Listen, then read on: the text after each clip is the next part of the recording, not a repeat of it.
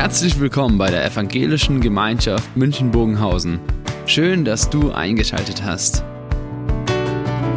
Unser tiefes Anliegen ist, dass die folgende Predigt dich in deiner Situation anspricht, dir eine neue Blickrichtung aus der Bibel schenkt und dass du Gott ganz persönlich begegnest.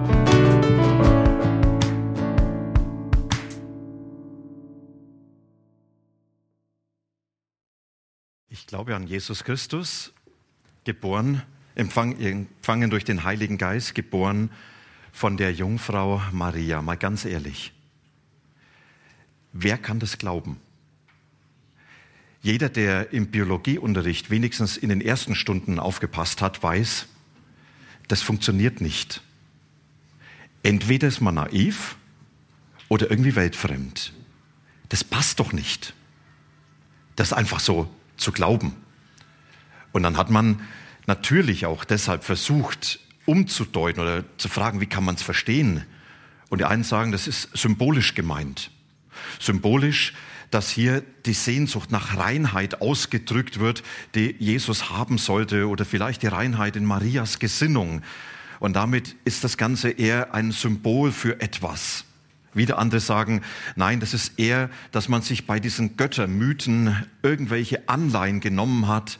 Götter, Vater, Zeus zum Beispiel, der auf die Welt gekommen ist, die Königstochter Semele geschwängert hat. Und dann aus diesem Sohn, der geboren ist, wurde ein Halbgott, den man dann zum ganzen Gott gemacht hat, den die Römer später mit Bacchus genannt haben, den Gott des Weines, der Freude, des Wahnsinns und der Lust. Wahrscheinlich passt alles so zusammen. Und wieder andere sagen, das mit Maria und mit diesem Empfangen durch den Heiligen Geist, das ist doch sowieso nur der Versuch, den Seitensprung Marias zu vertuschen. Die Kirche ist sowieso gut in Vertuschen. Ja, und da hat man halt dann solche Dinge gefunden. Also wer kann das wirklich glauben? Jetzt sollten wir zwei Dinge bedenken. Das eine, derjenige, der das geschrieben hat, er war Arzt. Und als Arzt war er wissenschaftlich geprägt und er hat sich mit Biologie ausgekannt. Und er wusste, wenn ich das schreibe, mache ich mich lächerlich vor allen Kollegen. Und das Zweite, was wir bedenken sollen, dass im Glaubensbekenntnis Tatsachen benannt werden und nicht symbolische Aussagen. Da bekennt man nicht, ich glaube an einen symbolischen Gott, der symbolisch Vater ist. Ich glaube an eine symbolische Schöpfung der Welt, an ein symbolisches Sterben am Kreuz, an eine symbolische Vergebung, eine symbolische Gemeinschaft. Da werden Tatsachen benannt. Und damit kann man jetzt nicht diese Symbolik auf einmal nehmen für das, ich glaube an Jesus, empfangen durch den Heiligen Geist, geboren von der Jungfrau Maria. Ja, es ist undenkbar. Aber jetzt steht man so in dieser Herausforderung. Entweder sage ich, es ist undenkbar, dann kann ich es nicht glauben. Dann muss ich konsequent sein. Mindestens genauso undenkbar ist, dass Jesus vom Tod auferstanden ist. Mindestens genauso undenkbar ist, dass Jesus in den Himmel aufgefahren ist, dass er wiederkommen wird. Dann kann ich meinen Glauben in die Tonne klopfen. Und damit ist so diese Weichenstellung für mich herausfordernd, gehe ich von mir als Mensch an dieses Thema heran und sage, in dem Rahmen meines vernünftigen Denkens, meiner Erkenntnis dessen, was ich verstehen kann, wende ich mich jetzt diesem Thema zu und dann muss ich das, was ich glaube, an dem messen, was für mich vorstellbar ist. Und dann sage ich ganz ehrlich, Jungfrauengeburt geht nicht. Oder ich komme von dem anderen Ansatz und sage, im Glaubensbekenntnis bekenne ich vorher, ich glaube an Gott, den Allmächtigen. Ich glaube an den, der Himmel und Erde geschaffen hat. Dann muss ich sagen, dann ist sie denkbar. Auch wenn für mich unvorstellbar. Und genau den zweiten Weg gehe ich für meinen Glauben. Ich sage, ich kann es mir nicht vorstellen. Aber wenn ich Gott ins Spiel bringe, dann ist er auf einmal real. Und diesen Weg geht auch Lukas in seinem Bericht. Diesen Weg gehen andere in ihren Berichten über Jesus. Und wir lesen aus Lukas 1 einige Verse, in denen genau diese Menschwerdung von Jesus beschrieben worden ist. Und wir werden dann uns mit dieser Aussage nochmals mehr beschäftigen. Lukas 1, Da wird uns diese Begebenheit rund um die Geburt von Jesus berichtet. Elisabeth war im sechsten Monat schwanger. Das war eine Verwandte von Maria, die Johannes den Täufer dann zur Welt gebracht hat. Da schickte Gott den Engel Gabriel zu einer Jungfrau in die Stadt Nazareth in Galiläa. Sie war mit einem Mann verlobt, der Josef hieß und ein Nachkomme Davids war. Die Jungfrau hieß Maria. Der Engel trat bei ihr ein und sagte, sei gegrüßt, Gott hat dir seine Gnade geschenkt. Der Herr ist mit dir. Maria erschrak über diese Worte und fragte sich, was hat dieser Grund zu bedeuten? Da sagte der Engel zu ihr, fürchte dich nicht, Maria. Gott schenkt dir seine Gnade. Du wirst schwanger werden und einen Sohn zur Welt bringen, den sollst du den Namen Jesus geben. Bis daher alles im grünen Bereich. Und jetzt wird's tiefrot. Er ist zu Großem bestimmt und er wird Sohn des Höchsten genannt werden. Gott der Herr wird ihm den Thron seines Vorfahren David geben. Er wird für immer als König herrschen über die Nachkommen Jakobs. Seine Herrschaft wird niemals aufhören. Das sind Worte aus dem Alten Testament angenommen, in denen der kommende Messias, der Weltrichter und Weltherrscher beschrieben wird. Das sagte Maria zu dem Engel, wie soll das geschehen? Ich habe doch noch nie mit einem Mann geschlafen. Der Engel antwortete, der Heilige Geist wird auf dich kommen. Die Kraft des Höchsten wird dieses Wunder in dir bewirken. Deshalb wird das Kind, das du erwartest, heilig sein und Sohn Gottes genannt werden. Sieh doch, auch Elisabeth, deine Verwandte, erwartet einen Sohn trotz ihren hohen Alters. Sie ist jetzt im sechsten Monat schwanger und dabei heißt es, sie kann keine Kinder bekommen. Für Gott ist nichts unmöglich. Da sagte Maria, ich diene dem Herrn. Es soll an mir geschehen, was du gesagt hast. Und da verließ sie der Engel.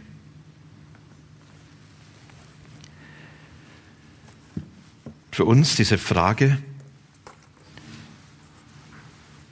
was geschieht hier eigentlich mit dem, was wir bekennen, empfangen durch den Heiligen Geist, geboren von der Jungfrau Maria? Was passiert da eigentlich?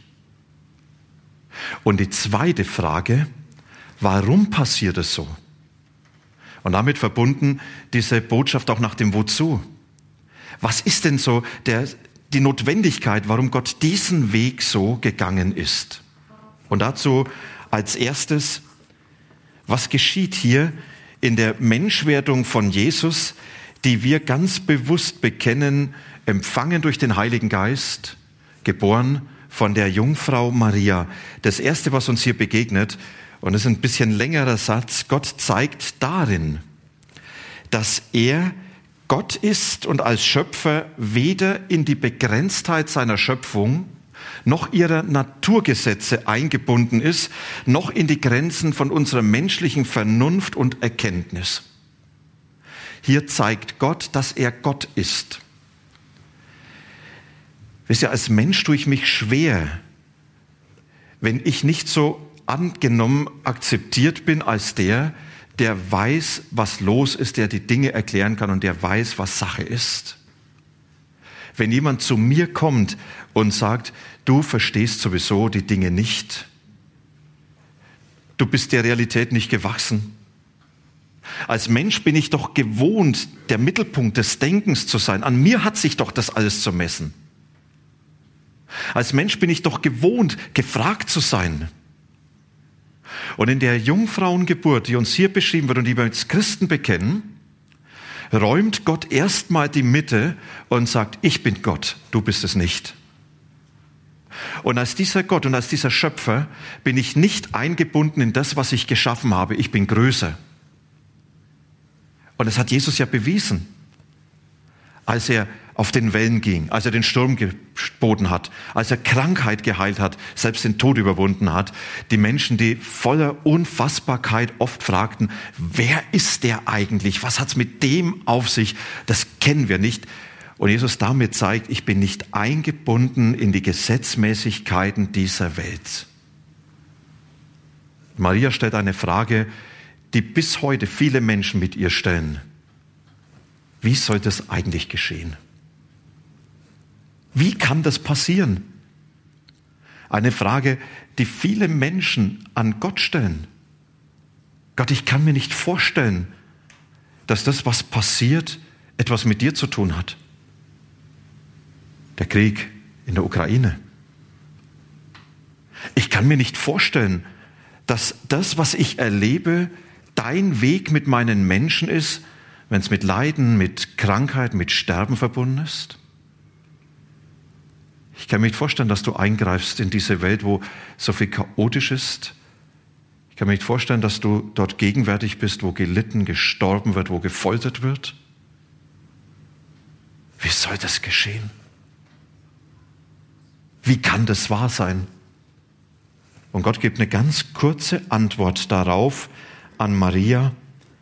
Er sagt, die Kraft des Höchsten wird dieses Wunder in dir bewirken. Gott ist nichts unmöglich. Und damit wird Maria gesagt, es gibt eine Kraft des Höchsten, dem nichts unmöglich ist. Maria, du darfst nicht von dir auf Gott schließen, sondern du musst von dieser Kraft des Höchsten, von dem Gott, dem nichts unmöglich ist, auf dich und deine Welt schließen dieses Bekenntnis, empfangen durch den Heiligen Geist, geboren von der Jungfrau Maria, ist für uns die erste Herausforderung, schließe ich von mir auf die Wirklichkeit Gottes und auf Gott? Oder muss ich es nicht umdrehen und sagen, ich muss mich und meine Wirklichkeit im Licht und in der Wirklichkeit dieses Gottes sehen und damit ein anderes Vorzeichen davor setzen. Mit ihm habe ich eigentlich zu rechnen. Unfassbar, aber sehr real. Und das Zweite, was uns da begegnet in diesem Geschehen, das heißt, Gott zeigt darin, dass er als Schöpfer handelt. Ja, der Geist wird auf dich kommen. Und da ist ein Wort, das was im Hebräischen Ruach heißt. Und es ist dieser Schöpfergeist, diese Schöpferkraft Gottes, durch die er aus dem Nichts die Dinge ins Dasein gerufen hat. Und der Herr sprach und es ward. Eine Kraft, die nicht von irgendwelchen Voraussetzungen lebt. Ein Gott, der keine irgendwelchen Grundlagen braucht für sein Handeln, weil er sonst nicht handeln kann, sondern ein Gott, der in der Lage ist, aus dem Nichts heraus Dinge zu tun. In Klammer, das haben, bekennen wir im Glaubensbekenntnis. Ich glaube an Gott, den Schöpfer über Himmel und Erde. Wir bekennen in diesem Glaubensbekenntnis, ich glaube, dass Gott aus dem Nichts heraus die Dinge ins Dasein ruft und keine Voraussetzung benötigt. Das war, was Maria entdeckt hat, was sie dann im weiteren Geschehen staunend zur Kenntnis genommen hat, erfahren hat. Und das ist die Herausforderung, mit der wir ganz persönlich immer wieder rechnen müssen, wenn wir mit diesem Gott in Kontakt sind. Gott braucht für sein Handeln keine Voraussetzung. Und wenn wir sagen, es geht eigentlich nicht, ich erwarte nichts mehr, ich sehe nichts von dem Handeln Gottes, es gibt keinen Ansatz, weshalb es noch Hoffnung gibt, es gibt keine Grundlage, weshalb sich etwas verändern sollte, das ist genau der richtige Ansatzpunkt für den Gott, der aus dem Nichts heraus sein Werk tut. Dann haben wir vielleicht eher mit Psalm 115 zu bekennen, wo der Psalmist sagt, unser Gott ist im Himmel und er kann machen, was er will. Der ist nicht eingebunden. Und in diesem Bekenntnis wird nicht zuletzt dann auch begegnet, äh, beschrieben, dass Gott uns als der nahe und verborgene Gott begegnet. Es ist interessant, dass da ein ganz spannendes Wort steht, was Lukas gebraucht, was dann Maria zugesprochen kommt.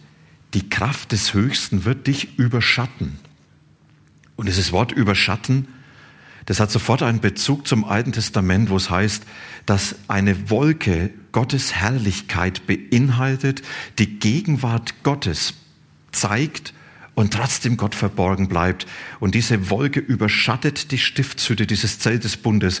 Diese Wolke überschattet den Tempel, als Gott seine Gegenwart dort fassbar macht.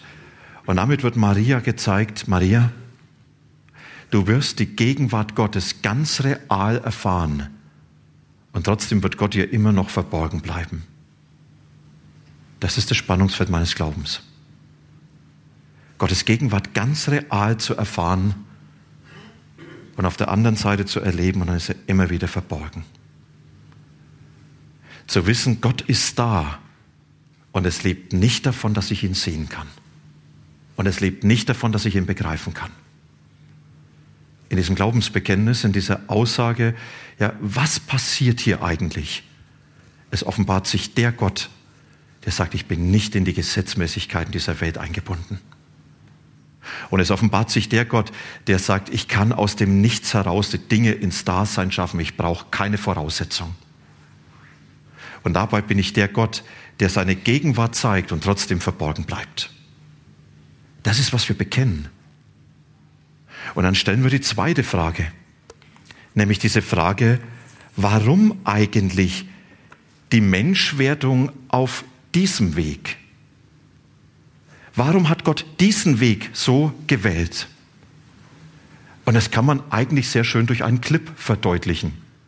Ein Clip, der gestern Abend hier noch aufgenommen worden ist. Schaut selbst.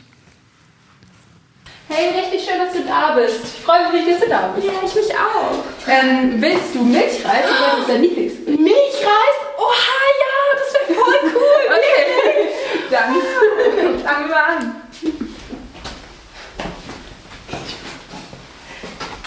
Boah, wie klasse, dass du für Esther einen Milchreis machst. Ja, Ich sicher. hätte da noch was für dich. Ich habe hier super Zucker, den hat mir meine Mama empfohlen. Den, wenn du reinmachst, das wird super lecker. Du musst unbedingt ausprobieren. Okay, vielen Dank.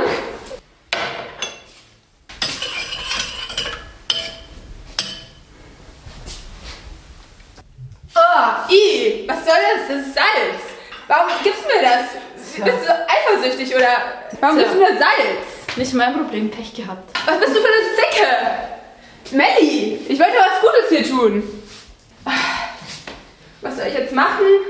Ich habe keine Milch mehr und für Milchreis brauche ich ja wohl Milch. Ich habe einen Freund, der ist Koch, der weiß vielleicht was. Hallo, du bist doch Koch. Ich habe äh, Salz statt Zucker in die Milch getan und ich wollte Milchreis machen. Und ich habe jetzt keine Milch mehr. Was kann ich machen? Muss ich es wegwerfen oder hast du noch eine Idee? Dann bleibt wohl nur noch wegwerfen. Scheiße. Danke.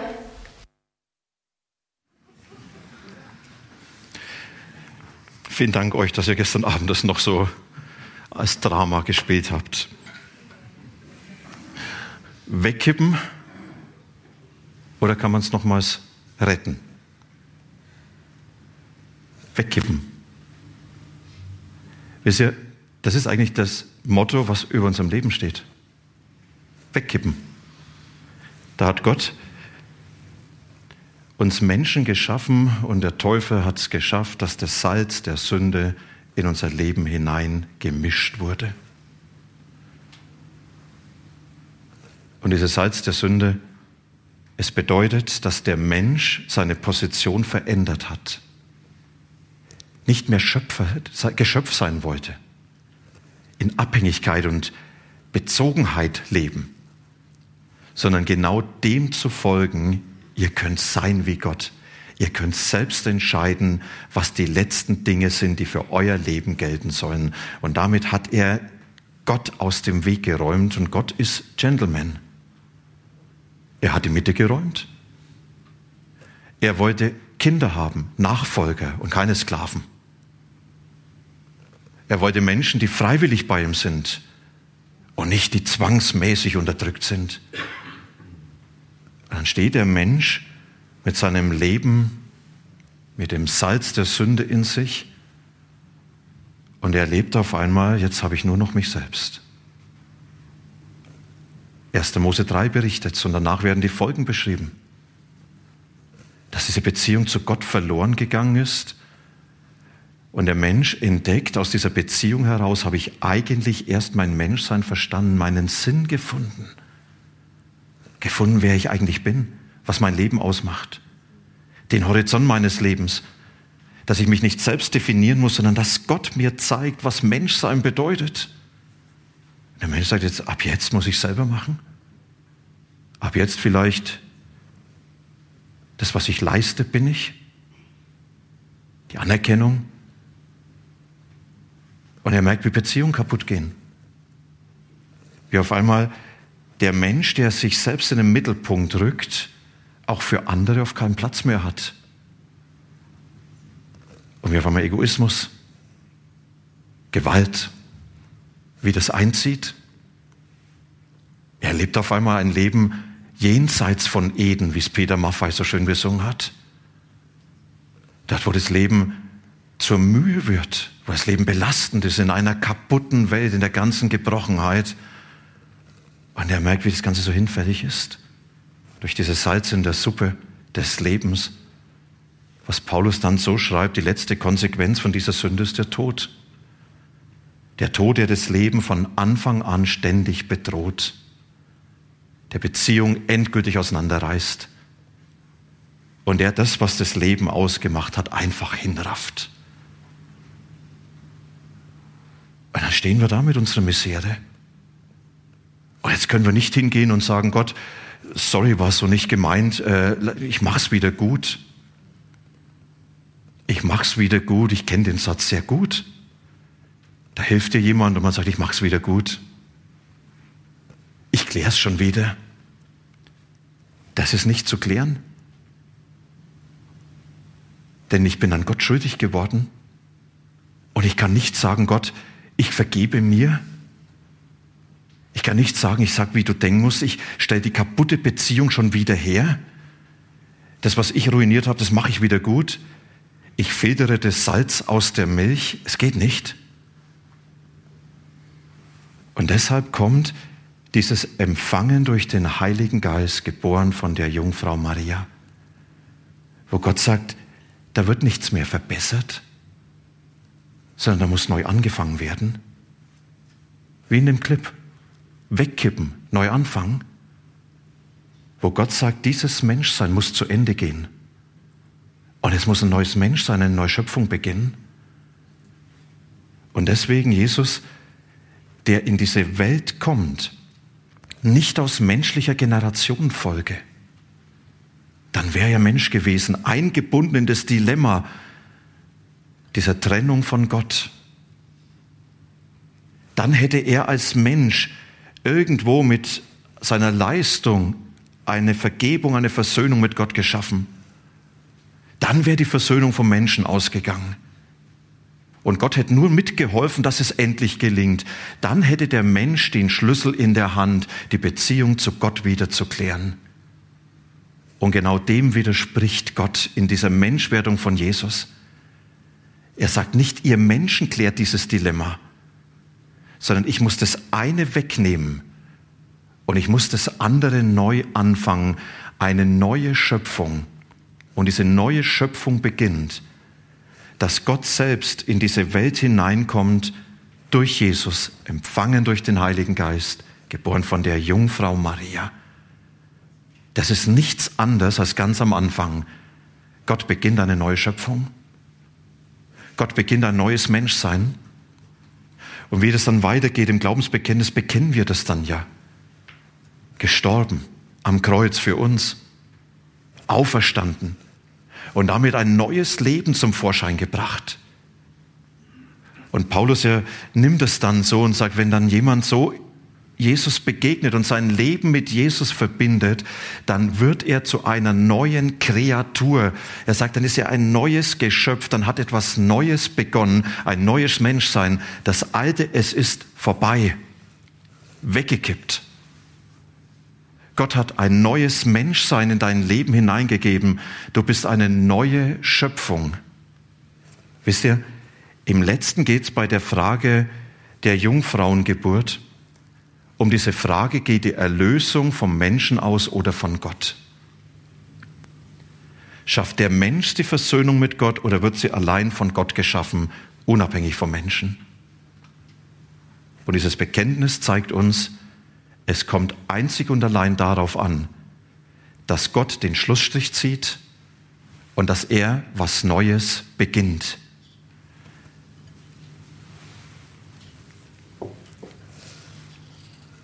Paulus er nimmt es später auf in Römer 5. Und wenn jemand sagt, ich möchte mich mit dieser Thematik noch viel mehr beschäftigen, dann lest mal diesen Abschnitt Römer 5, wo er sagt, und dann haben wir jetzt Frieden mit Gott. Wir sind gerecht geworden durch den Glauben. Wir sind mit Gott versöhnt durch Jesus Christus. Und dann nimmt er das Bild auf und sagt, durch den einen Menschen, durch Adam, ist die Trennung, ist die Sünde in die Welt gekommen. Aber durch Christus hat ein neues Menschsein begonnen. Und dieses neue Menschsein ist dort gegenwärtig, wo Jesus in einem Leben gegenwärtig ist. Und dieses neue Menschsein und alles, was dazu gehört, es lebt letztlich alleine von dem, was Gott für uns in Jesus getan hat. Dass er sagt, ich biete dir die Hand zur Versöhnung. Ich möchte dein Leben in meiner Herrschaft wieder haben. Ich möchte den Schlussstrich ziehen zwischen dem Leben, das du ohne mich gelebt hast, und ich will dein Leben wieder ganz neu in Besitz nehmen. Und damit fängt das Neue an, was dich mit Gott verbindet, mit Jesus verbindet. Und das feiern wir jetzt gleich im Abendmahl. Dass Jesus uns hier nicht weniger anbietet, als dass er sagt, ich möchte dir ein neues Menschsein geben, ein neues Leben. Ein Leben, das mit Gott verbunden ist. Ein Leben, das unter dem Ja Gottes steht. Ein Leben, das geprägt ist von dem Raum der Gnade. Dass ich weiß, da hat er alles getan. Ich habe ein neues Leben, ich bin eine neue Kreatur. Er hat mir alles geschenkt, was vor Gott zählt.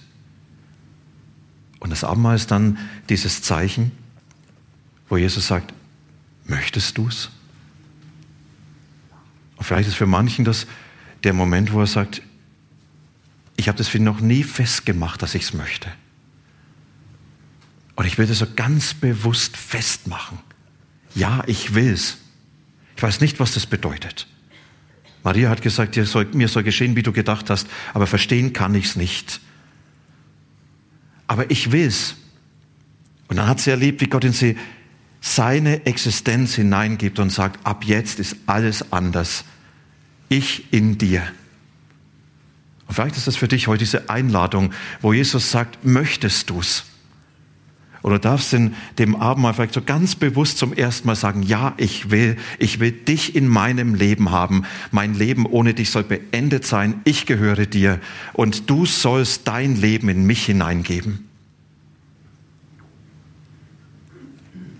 Und diejenigen, die sagen, das habe ich schon für mich immer wieder mal festgemacht. Ich habe das immer wieder auch für mich schon so bewusst vor Augen. Das ist Abendmahl wie eine Bestätigung. Dass man sagt, Jesus, ja, es gilt. Es kommt nicht auf mich an, sondern auf das, was du getan hast. Und es kommt nicht darauf an, welche Existenz ich dir vorbieten kann, sondern was du an neuem Leben in mich hineingegeben hast durch deine Herrschaft und durch deine Nähe. Ja, ich gehöre dir. Das gilt. Und dann darf ich dieser Gnade und diesem Geschenk Gottes begegnen, dass Jesus dann sagt, ja, auch von meiner Seite, es gilt. Ich für dich. Empfangen durch den Heiligen Geist, geboren von der Jungfrau Maria. Gott, er zeigt, ich bin nicht eingebunden in das, was diese Welt ausmacht. Ich schaffe aus dem Nichts heraus Neues. Und ich bin der Gott, der gegenwärtig ist und doch auch verborgen bleibt. Und als dieser Gott schaffe ich eine Versöhnung zwischen dir und mir. Und diese Versöhnung lebt von dem, was ich dir bringe. Deswegen der Neuanfang. Deswegen dieses Unfassbare, nicht zu begreifen, aber ganz persönlich zu erleben.